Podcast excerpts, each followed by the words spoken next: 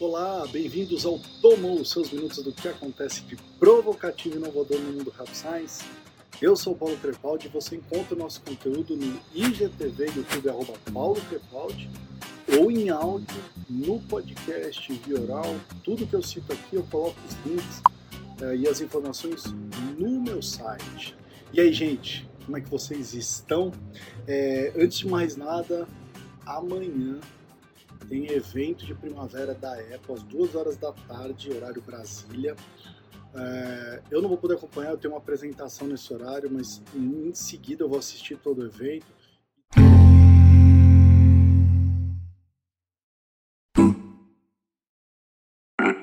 E trago para vocês as notícias é, com foco em saúde é, lá no meu Instagram, tá? Quem sabe se amanhã der tempo a gente faz uma live no meu Instagram também para discutir é, esses tópicos com vocês, tá bom? Ah, amanhã episódio novo do Vioral, tá? Eu falei com o cofundador do Robô Laura, cara, puta bate-papo legal, é uma iniciativa, uma health tech brasileira, vocês não podem é, perder. E eu gravo amanhã também, de manhã, para quem quiser acompanhar lá no Clubhouse, é, o próximo episódio do Vioral para falar sobre cuidadores não profissionais. É um dado da, da Merck, vou falar com o diretor médico Brasil da Merck. Cara, vai ser super legal esse bate-papo. Se vocês quiserem enviar suas perguntas no meu Instagram, vocês gostariam que eu perguntasse para ele, tá bom?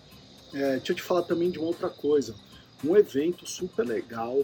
É, a Kelly, que é a, a fundadora, uma das, a, das gestoras líderes da Patient Centricity Consulting, vai fazer o segundo evento sobre tendências em experiência do paciente.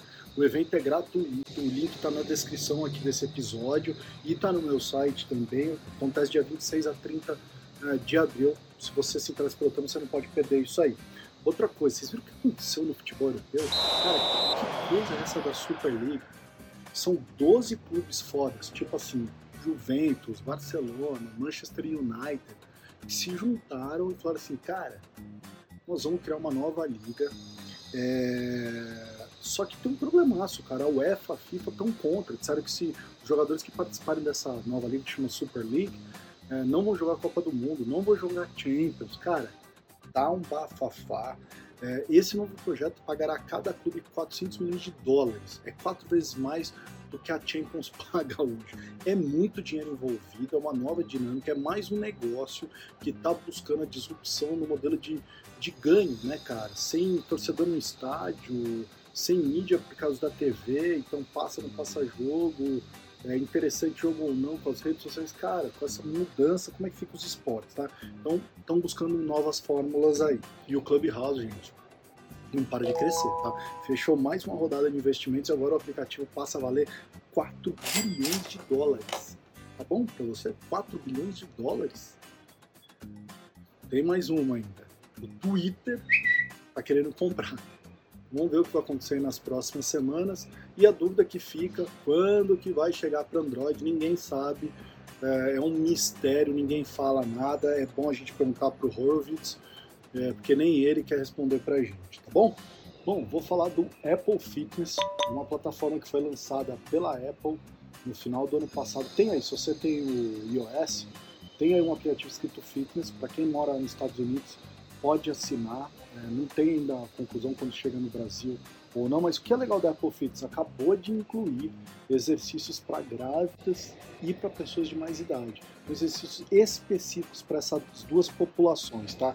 É muito legal isso. O mercado de fitness vem se transformando com o digital, tá? É, cada aula dessa dura em torno de 10 minutos. É, se você paga lá, custa R$ 7,99 mês, é isso?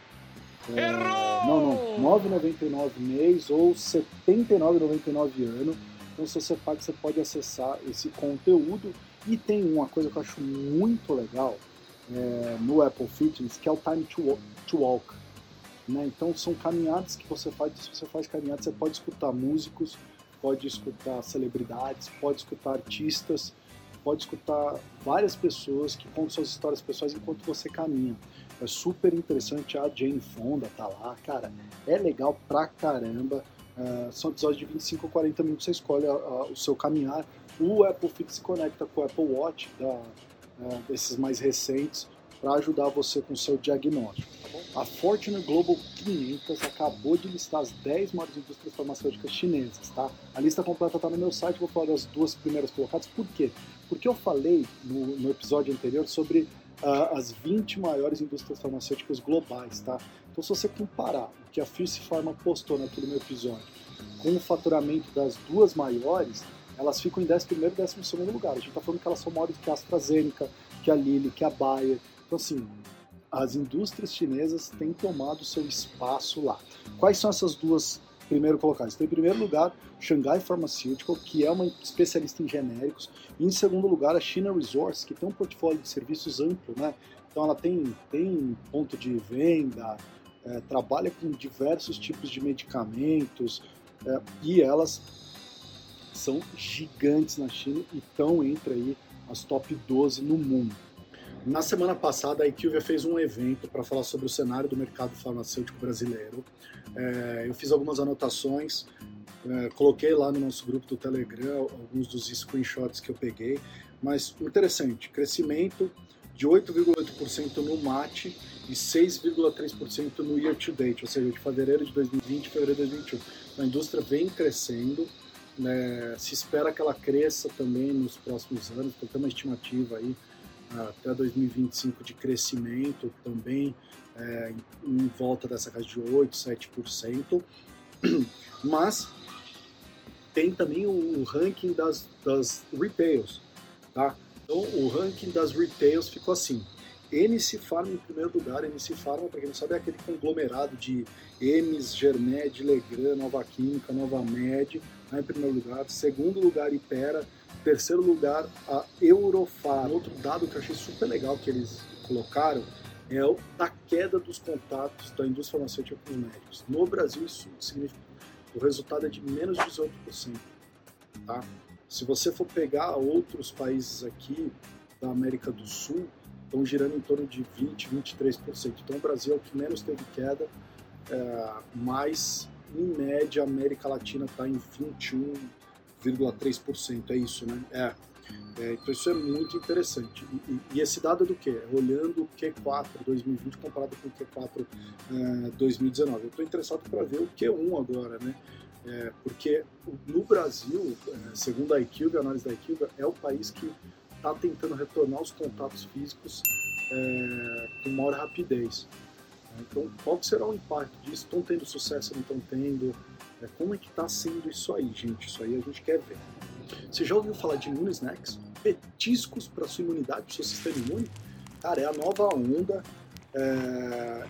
E eu estou tirando isso do relatório da Mondelez, tá? que publicou no ano passado, que afirma que 64% dos consumidores estão mais ligados em petiscos que ajudam com seu bem-estar físico e quase metade, 56%, estão procurando por petiscos para o seu sistema imune. Cara, é isso mesmo. Olha esse novo mercado se abrindo aí. Então, o que, que a gente tem de, de immuno-snacks? Tem barra de proteínas com ingredientes à base de plantas. É, a Cibovita, gente, está lançando um pacote com várias é, sementes chamadas de Probiotics Immune Booster e Mega Immune Mix. E tem até um cappuccino da Casper o é, que, que, tem nesse cappuccino, cara, que você tem não é só um cappuccino com gengibre, romã, sabugueiro, que é elderberry, nunca tinha ouvido falar, é, e, e astragalo, que é uma planta medicinal também que eu nunca tinha ouvido uh, falar. Para os chocolatras, tem bolinhas de chocolates da Vida Health lá em Singapura. Então, vendendo bolinha de chocolate para fortalecer o seu sistema é, imune. Eles estão chamando de chocolate funcional, tá? É, olha esse mercado. Te perguntar, na, na Páscoa você ganhou algum ovo funcional? Já comeu isso, chocolate funcional? Ficou duvidando, né? O cara te apresenta, olha, será que é um ovo funcional do seu sistema imune nessa época de Covid? Cara, é um presente que até o cara pensou na, na, na sua saúde. Bom, todas as segundas-feiras, uma maneira rápida para te atualizar, para te provocar. Envie seus comentários, sugestões. E aí, tomou?